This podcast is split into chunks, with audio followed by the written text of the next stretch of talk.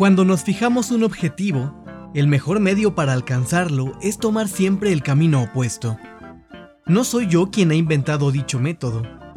Para llegar al paraíso, Dante, en su Divina Comedia, comienza pasando por el infierno. Para encontrar la realidad, hay que hacer lo mismo, darle la espalda y pasar por lo fantástico. Mijael Ende. Bienvenidos sean al podcast del Señor de Lentes.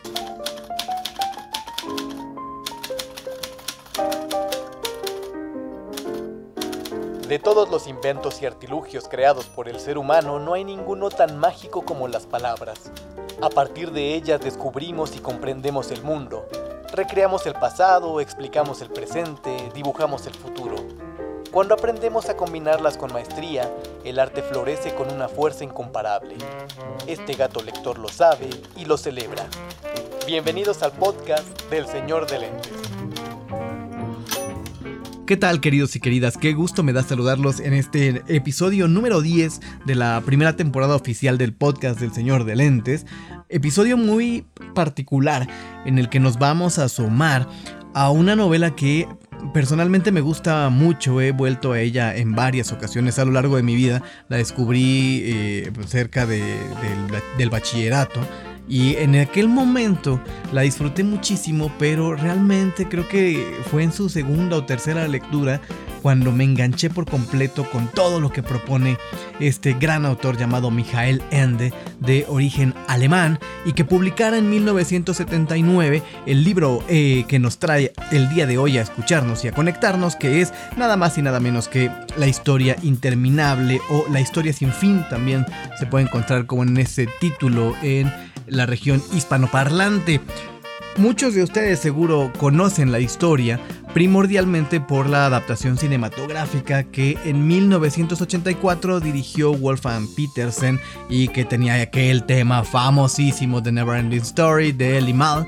Y eh, bueno, eh, decir que esa adaptación, con todos los premios que tuvo, con todo el éxito en taquilla que tuvo, ciertamente es solo un fragmento, la primera parte de la novela de Michael Ende.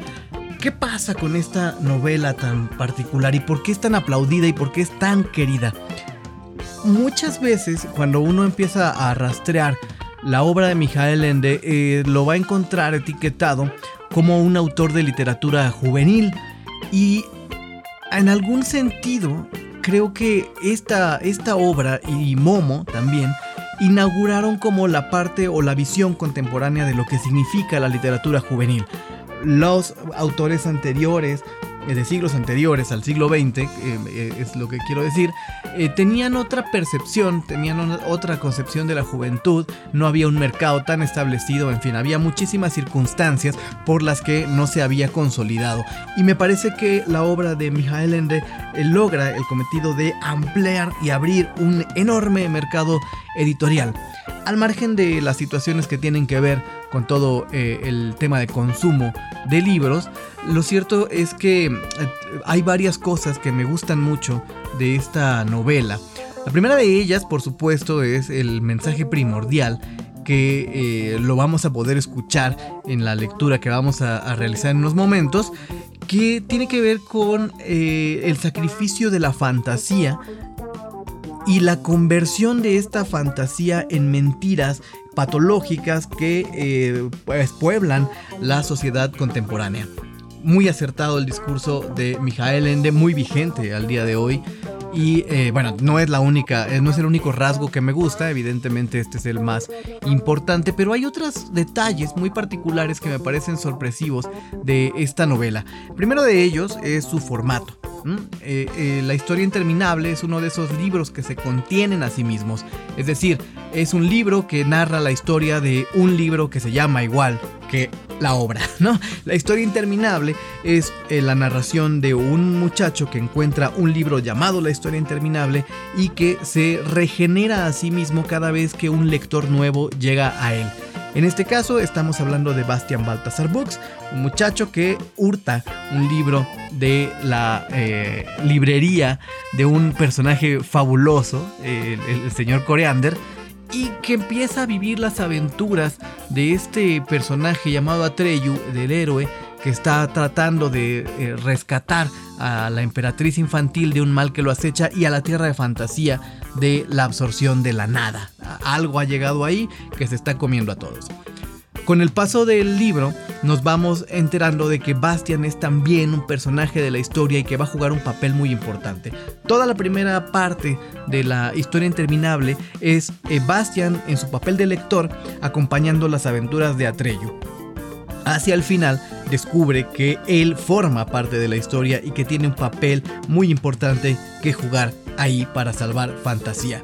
La segunda parte de la novela es propiamente Bastian yendo hacia fantasía y reestructurando todo después de que desaparece. Es un libro maravilloso en este sentido. ¿no? Tiene, tiene la, situación de que, eh, bueno, cuentan las historias que en la escritura de, este, de esta novela Ende estaba como negociando mucho con su editor porque a él se le había ocurrido un pretexto que era básicamente un lector, un niño lector que se ve atrapado por una novela y que no puede salir. Empezó a construir todo en 1977, esperando que eh, para 1978 tuviera ya una entrega final y se prolongó muchísimo más, e incluso le cayó un invierno durísimo en el que acabó envuelto en mantas y con las tuberías congeladas, dando vida a esta magnífica, magnífica novela hay otros detalles, hay, detalles que escapan al, lector más común, no tan avesado, en, la historia de la literatura. Y hay una parte mm, eh, muy, muy singular que es al inicio de la segunda novela, de la segunda parte de la novela, cuando eh, Bastian recibe eh, Aurin, este medallón mágico que da sentido a fantasía, y que tiene una leyenda que dice haz lo que quieras. No es la primera vez que esta, esta frase aparece en la literatura, evidentemente, y la referencia más importante que hay de esta frase es la novela de François Rabelais, eh, Gargantúa y Pantagruel, en la que hay una apelación muy similar a la que hay en la historia interminable, que es, es que las buenas personas, las personas que son honradas, que son honorables, que ven por el bienestar de los demás, se han ganado o tienen la inclinación a la libertad para seguir haciendo el bien. Y este es el sentido que tiene. Evidentemente hay una, hay una diferencia muy grande entre lo que propone Ende y lo que propone Gabelé, porque eh, de alguna manera es un poco más agrio en todo su, en todo su humor, cuando eh, Ende es un, poquito, es un poquito más transparente, incluso hay quien lo puede llegar a, a tachar de ingenuo. Hay eh, cantidad de, referencias, cantidad de reflexiones a lo largo de la, novela de Ende y hoy quiero compartirles el capítulo, un fragmento del capítulo que le da sentido a toda la narrativa. Es un capítulo en el que eh, ya cerca del final, cuando Atreyu cree que ha fracasado en esta misión de encontrar al ser humano que le dará nuevo nombre a la emperatriz infantil, se encuentra con Gumork, un hombre lobo que originalmente había sido enviado a darle muerte a Atreyu para que no lograra su cometido. Atreyu no se presenta con su nombre y empieza una serie, un diálogo muy interesante entre dos personajes completamente deprimidos, eh, completamente desencantados y hay un intercambio de opiniones en las que Gumork nos revela este sentido que le quería dar Ende a la historia interminable de cómo las fantasías cuando son eh, convertidas en mentiras, son peligrosas para el hombre porque tienden a volverlo un esclavo del pensamiento de otros. Interesantísimo lo que plantea Michael Ende. Eh, de alguna manera la etiqueta de literatura juvenil le queda un poco estrecha a esta gran, gran novela de la que ya no los voy a marear, solamente recomendárselas. Eh, en, en español está editada por Alfaguara y conserva las, ilustraciones originales que, venían en el primer tomo y esta situación que está impresa a dos tintas. Está eh, jugando en la primera parte de la novela una tinta, la tinta verde, nos narra las aventuras de Atreyu y impreso en tinta roja nos va contando toda la situación personal de Bastian Balthasar Books. Maravillosa novela, no, no puedo, podría pasarme horas hablándoles de ella, pero mejor dejarlos con una pequeña lectura que preparamos. Ahí se los dejo, es el capítulo 9, eh, El País de los Espectros, que, eh, la ciudad de los espectros, perdón, que eh, narra este encuentro entre Atreyu y Gmork. Ahí se las dejo y regresamos para platicar con qué estuvo conversando, que también les va a parecer, creo que bastante interesante. La historia interminable. Mijael Ende, 1979. Fragmento. Capítulo 9. La ciudad de los espectros.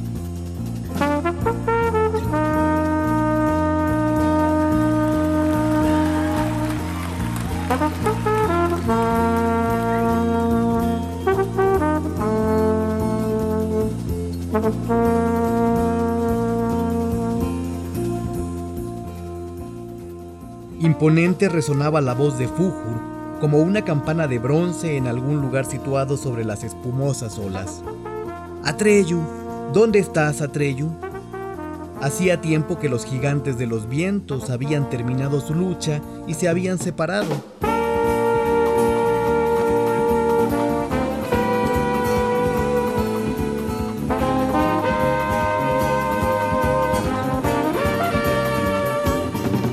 se encontrarían otra vez en un sitio u otro para dirimir una vez más su contienda, como habían hecho siempre desde tiempos inmemoriales. Lo que acababa de suceder lo habían olvidado ya, porque no retenían nada ni conocían nada salvo su propia fuerza indomable. Y por eso el dragón blanco y su pequeño jinete habían desaparecido hacía tiempo de su memoria. Cuando Atreyu se precipitó en el abismo, Fujur trató al principio de seguirlo con todas sus fuerzas para cogerlo en el aire.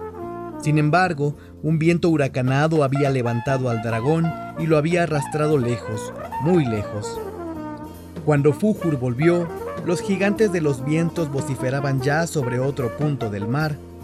Fujur se esforzó desesperadamente por encontrar otra vez el lugar en que Atreyu debía de haber caído al agua, pero hasta para un dragón blanco de la suerte, es imposible descubrir en la espuma hirviente de un mar revuelto el puntito diminuto de un cuerpo que flota o el de un ahogado en su fondo.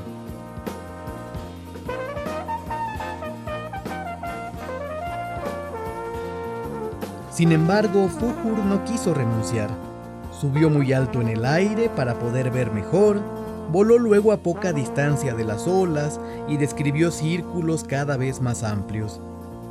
Mientras tanto, no cesaba de llamar a Atreyu con la esperanza de divisarlo aún entre la espuma. Era un dragón de la suerte y nada podía quebrantar su convicción de que a pesar de todo, la cosa acabaría bien. Pasase lo que pasase, Fujur no se daría nunca por vencido. Atreyu, retumbaba su voz poderosa en medio del rugido de las olas. Atreyu, ¿dónde estás?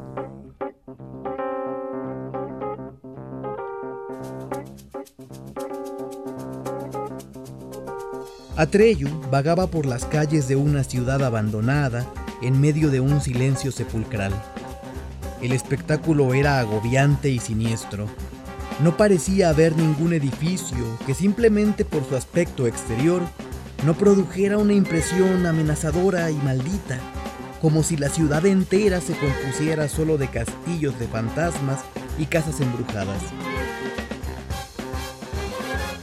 Sobre las calles y callejas tan tortuosas y torcidas como todo en aquel país, colgaban monstruosas telas de araña y un olor nauseabundo subía de los ventanucos de los sótanos y de los pozos secos.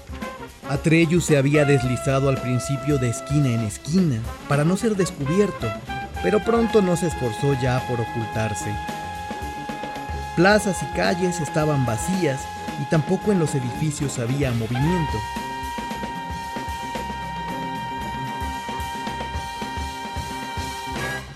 Entró en algunos, pero solo encontró muebles volcados, cortinas rasgadas, vajilla y cristal hechos añicos, todos los signos de la desolación, pero ningún habitante. Sobre una mesa había aún comida a medio comer, unos platos con sopa negra y unos restos pegajosos que quizá fueran pan. Comió de ambas cosas. Sabían repulsivamente, pero él tenía mucha hambre. En cierto sentido, le pareció muy justo haber ido a parar precisamente allí. Aquello era lo adecuado para alguien a quien no quedaba ya esperanza.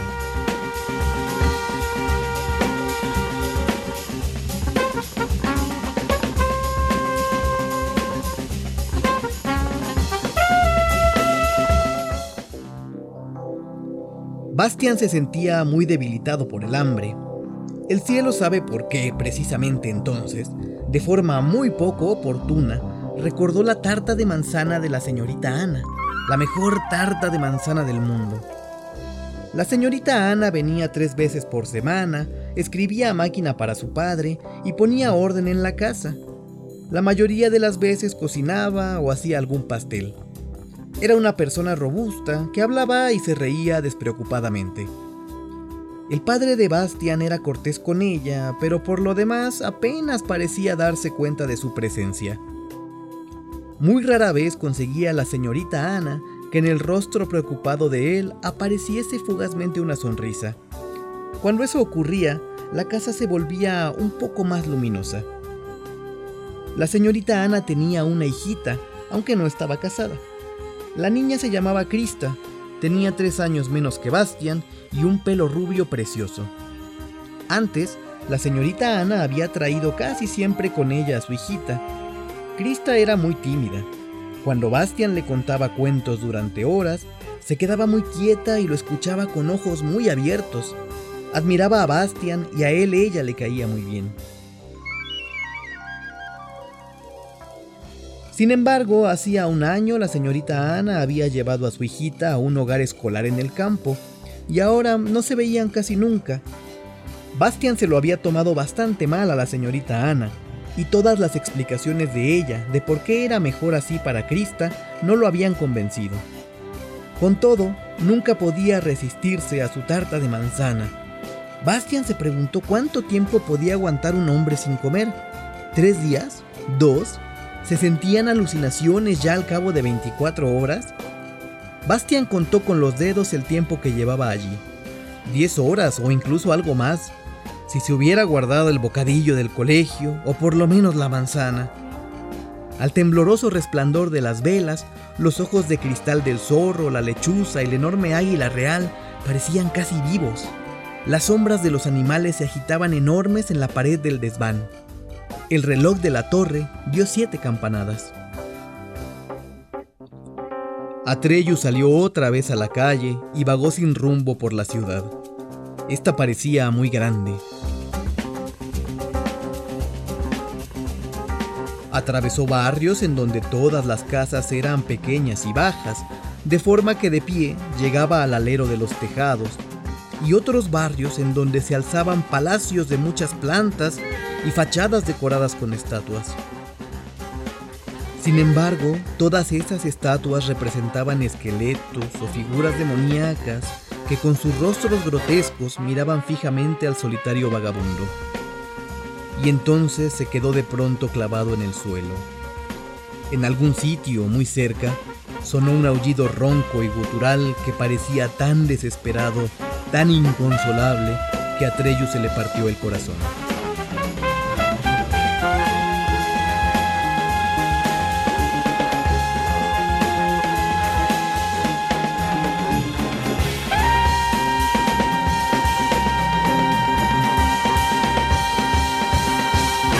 Todo el abandono, toda la maldición de las criaturas de las tinieblas estaban en aquel lamento, que parecía no querer acabar nunca y era devuelto como un eco por los muros de edificios cada vez más lejanos, hasta que finalmente sonó como una manada dispersa de gigantescos lobos. Atreyu se dirigió hacia aquel sonido, que se hizo cada vez más suave y se extinguió por fin en un ronco sollozo. Pero tuvo que buscar algún tiempo, Atravesó una entrada, llegó a un patio estrecho y sin luz, cruzó un arco y llegó por fin a un patio interior húmedo y sucio. Y allí, encadenado ante un hueco del muro, había un enorme hombre lobo, medio muerto de hambre. Se le podían contar las costillas bajo la sarnosa piel, las vértebras de su espina dorsal sobresalían como dientes de sierra y la lengua le colgaba de las fauces semiabiertas. Atreyu se acercó a él sin hacer ruido. Cuando el hombre lobo lo vio, levantó con una sacudida su formidable cabeza. En sus ojos se encendió una luz verde.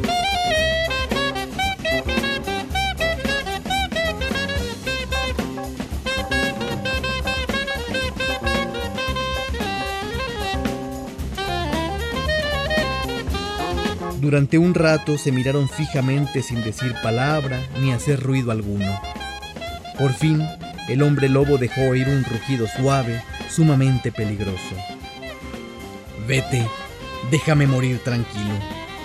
Atreyu no se movió. Igual de suave respondió. He oído tu llamada y por eso he venido. El lobo echó hacia atrás la cabeza. No he llamado a nadie, gruñó. Era mi lamento fúnebre. ¿Quién eres? preguntó Atreyu dando otro paso adelante. Soy Gmork, el hombre lobo. ¿Por qué estás aquí encadenado? Se olvidaron de mí al marcharse. ¿Quiénes? Los que me pusieron estas cadenas. ¿Y a dónde fueron? Gmork no respondió. Miró a Atreyu expectante con los ojos semicerrados. Tras un largo silencio dijo, Tú no eres de aquí, pequeño extranjero, ni de esta ciudad ni de este país. ¿Qué buscas? Atreyu bajó la cabeza. No sé cómo he llegado hasta aquí. ¿Cómo se llama esta ciudad? Es la capital del más famoso país de fantasía, dijo Gmork. Sobre ningún otro país o ciudad corren tantas historias. Estoy seguro de que también tú habrás oído hablar de la ciudad de los espectros en el país de la gentuza, ¿no? Atreyu asintió lentamente. Gumorg no había perdido de vista al muchacho.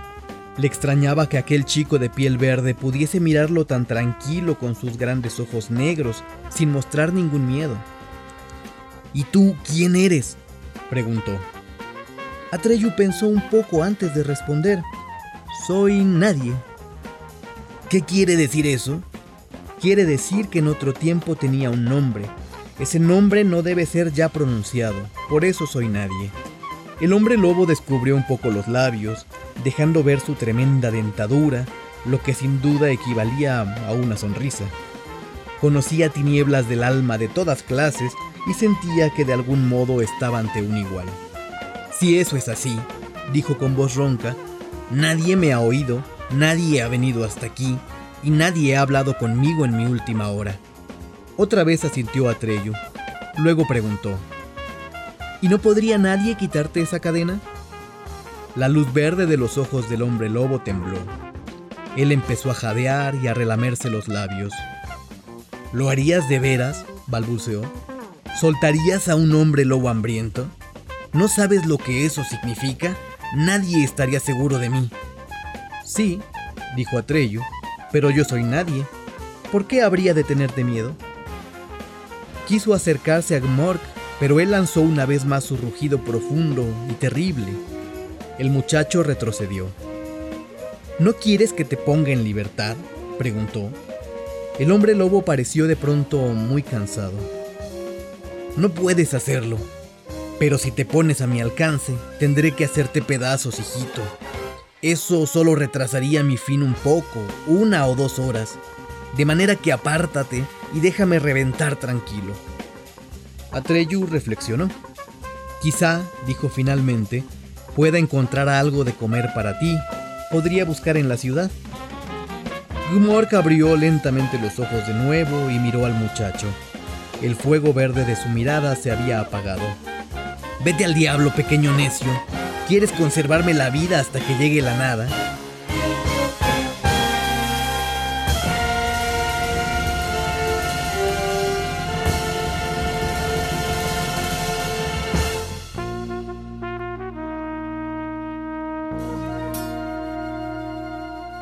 Pensé, tartamudeó Atreyu, que cuando te hubiera traído comida y estuviera satisfecho, podría acercarme a ti y quitarte la cadena.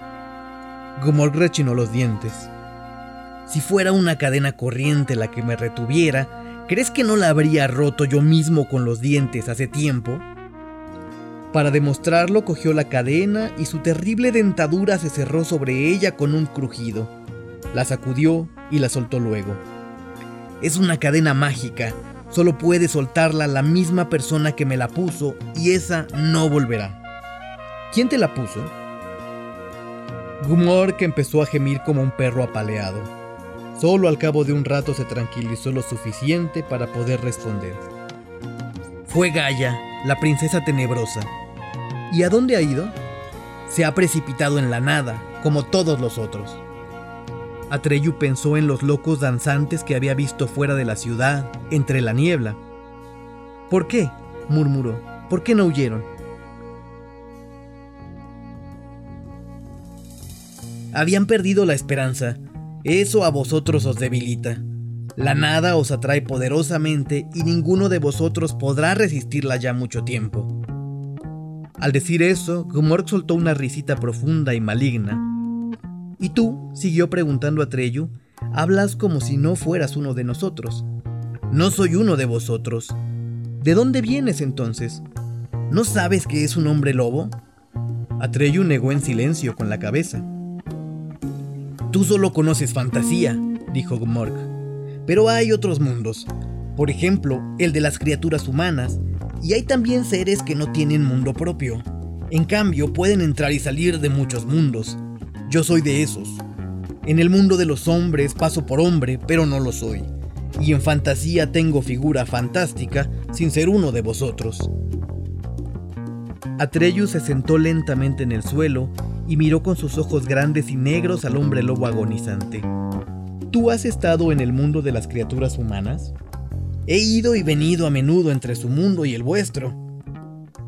Gmork tartamudeó a Treyu sin poder evitar que le temblaran los labios. ¿Puedes enseñarme el camino de ese mundo? En los ojos de Gmork brilló una chispita verde. Era como si se riera por dentro.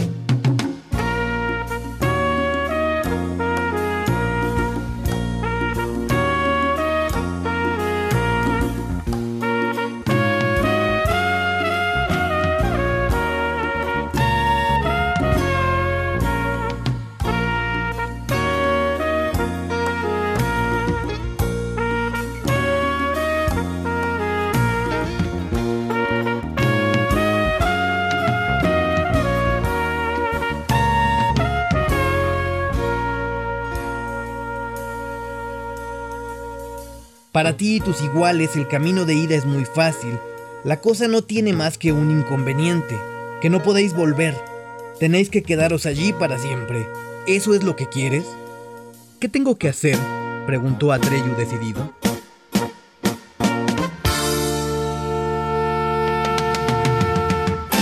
Lo que han hecho antes que tú todos los de esta ciudad, hijito. Solo tienes que saltar a la nada. Pero eso no corre prisa porque tarde o temprano lo harás de todas formas, cuando desaparezcan las últimas partes de fantasía. Atreyu se puso en pie. Gmork se dio cuenta de que el muchacho temblaba con todo el cuerpo. Como no conocía la verdadera razón, dijo tranquilizadoramente, No tengas miedo, no hace daño. No tengo miedo, respondió Atreyu. Nunca hubiera pensado que precisamente gracias a ti recobraría todas mis esperanzas.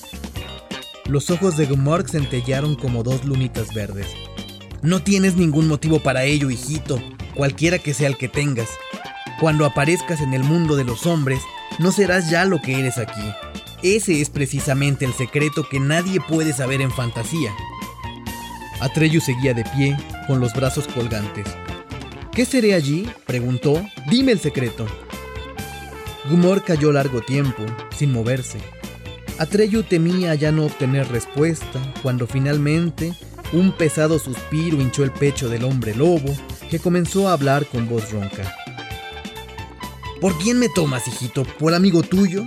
Ten cuidado, solo estoy pasando el tiempo contigo, y ahora ni siquiera te puedes marchar ya. Te he retenido aprovechando tu esperanza, pero mientras hablo, la nada cerca por todos lados la ciudad de los espectros y pronto no habrá ya salida. Entonces estarás perdido.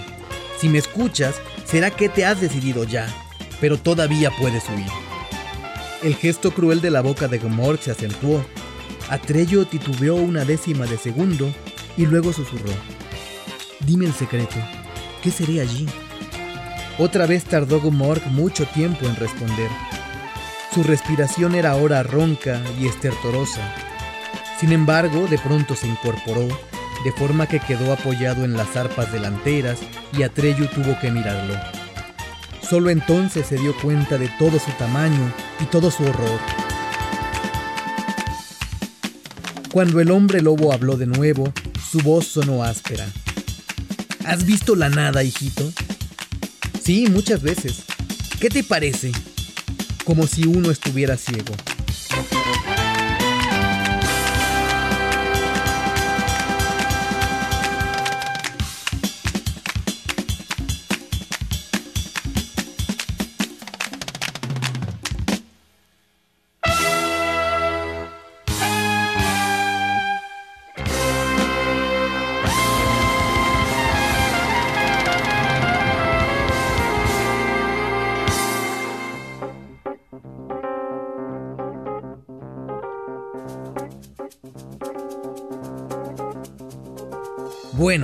Pues cuando entráis en ella, se apodera de vosotros, quiero decir la nada.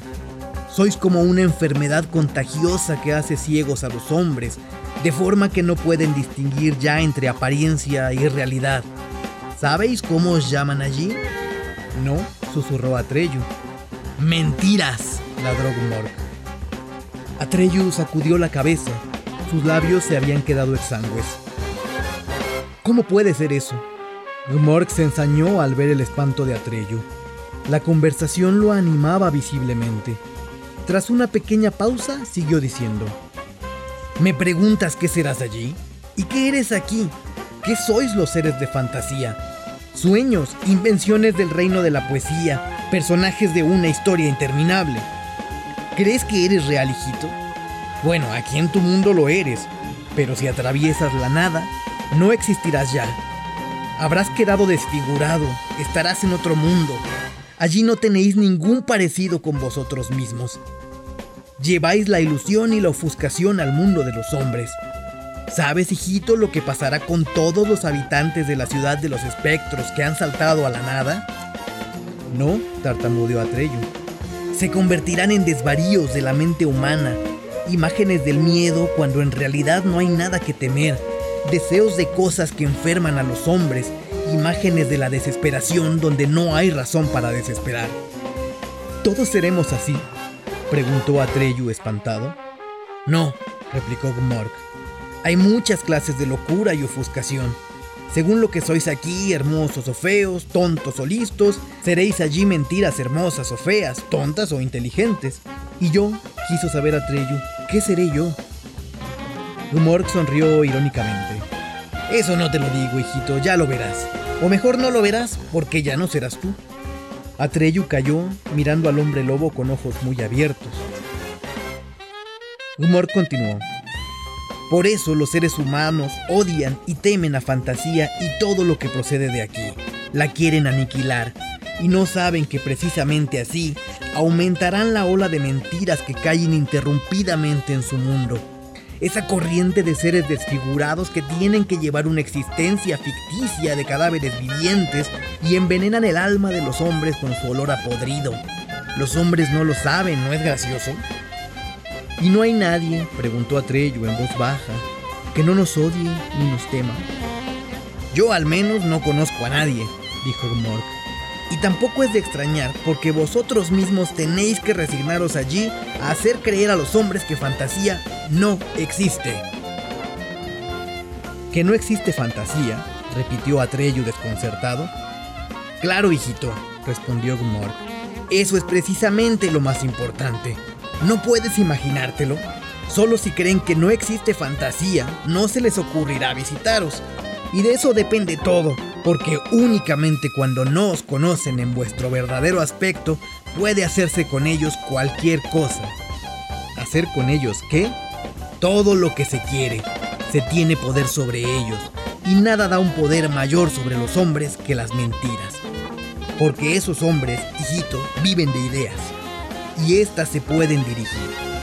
Ese poder es el único que cuenta. Por eso yo también he estado al lado del poder y lo he servido, para poder participar de él, aunque de una forma distinta que tú y tus iguales. Yo no quiero participar de él, balbuceó Atreyu. Calma, pequeño necio, gruñó el hombre lobo. En cuanto te llegue el turno de saltar a la nada, serás también un servidor del poder, desfigurado y sin voluntad. ¿Quién sabe para qué le servirás? Quizá con tu ayuda harán que los hombres compren lo que no necesitan, odien lo que no conocen, crean lo que los hace sumisos o duden de lo que podría salvarlos. Con vosotros, pequeños fantasios, se harán grandes negocios en el mundo de los hombres, se declararán guerras, se fundarán imperios mundiales.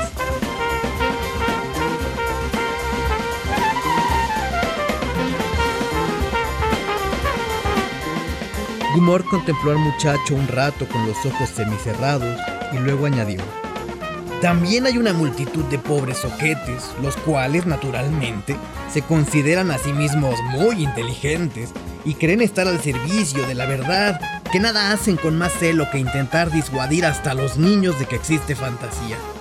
Quizá tú les seas útil precisamente a ellos.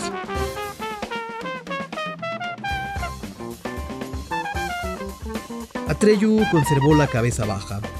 Ahora sabía por qué no venían ya seres humanos a fantasía y por qué no vendrían nunca para dar nuevos nombres a la emperatriz infantil.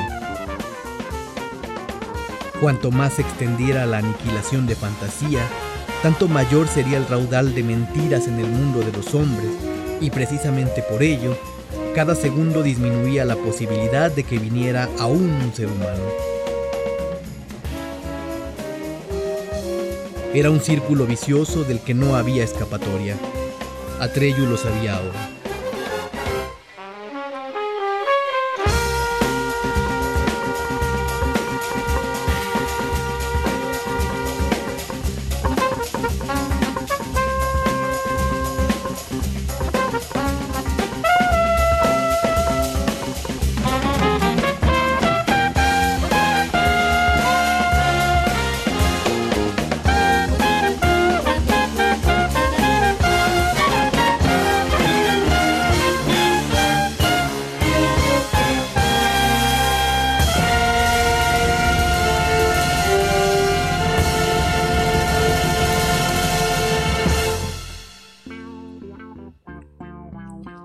Bueno, es interesantísimo, hay algo que me gusta mucho de este fragmento que acabamos de leer, y es que el sentido y el gancho de la historia parece estar planteado desde ahí, pero esto está a, medio, a, medio libro, ¿no? No es algo con lo que inicie. Hay toda una situación, este es el puente que une la primera con la segunda eh, parte de la novela, y eh, en fin. Bueno, recomendable, muy recomendable ir a visitar a Michael Ende, eh, perdón, a Mijael Ende, la costumbre, a Mijael Ende y eh, al margen de estas dos novelas que son muy conocidas de, Ende, que son eh, La historia interminable y Momo, que también fue llevada al cine, Mijael Ende escribió muchísima literatura en el, en el renglón de lo juvenil e infantil, pero también escribió algunos cuentos para, para adultos de literatura un poco más seria. Quizá en algún momento recuperemos un poco, hacer unas lecturas, porque también tiene una concepción muy singular de, la fantasía llevada al terreno del pensamiento adulto. Hay em, dos grandes libros que les recomiendo mucho buscar. Son un poco complicados de encontrar, debo decir. Uno de ellos es El espejo en el espejo y el otro La prisión de la libertad. Ambos son antologías de cuentos en los que Ende se asoma a universos eh, muy complejos, un poco crípticos, también enigmáticos y de una ah, zozobra tremenda, ¿no? En esta lectura que acabamos de, realizar, de compartirles, del capítulo 9 de la historia interminable, pues eh, eh, de verdad que nos estaba costando mucho trabajo elegir la música, pero de pronto vino a mi recuerdo una melodía que se llama Land of Make Believe, que es de eh, autoría de Chuck Mangione. Chuck Mangione es un mm, gran compositor de la, de la, época setentera del jazz norteamericano, de eh, ascendencia italiana, y eh, tenía la peculiaridad de que además de, de que planteaba muchos vínculos del soul con el jazz y con el funk, él eh, tocaba, mucha gente lo identifica como trompetista y sí tocaba la trompeta, pero el instrumento primordial que él ejecutaba era el fliscorno, un instrumento no tan común. La composición es impresionante de, Chuck Mangione, tiene eh, una travesía en su carrera que va desde el jazz más tradicional, desde el bebop, eh, atraviesa algunos fragmentos de free jazz, se va por el, por el cool, hay muchísimas eh, referencias hasta que creó un, un, estilo propio, en compañía de también dos grandes músicos, Charles Mix y Chris Badala, que son excepcionales, ¿no? ahí estuvimos escuchando un poco de, de Chuck Mangione, de algunos de sus álbumes más, más aplaudidos, ¿no? Escuchamos los temas Land of Make Believe, The Song of the Moon y Velavia. Entonces, ahí estuvo la lectura del día de hoy. Chuck Mangione, jazzista norteamericano de ascendencia italiana, dialogando con Michael Ende, autor alemán creador de esta maravilla de novela llamada La historia interminable. Muchas gracias por escucharnos. Ya saben que a través de nuestras redes sociales pueden encontrar contenido de recomendaciones literarias y también algunas cuestiones musicales de lo que particularmente le gusta leer y escuchar a este gato eh, que ya por fin tiene vida para, poder seguir haciendo el podcast. Les mando un abrazo bien grande. Gracias por escucharnos. Chao.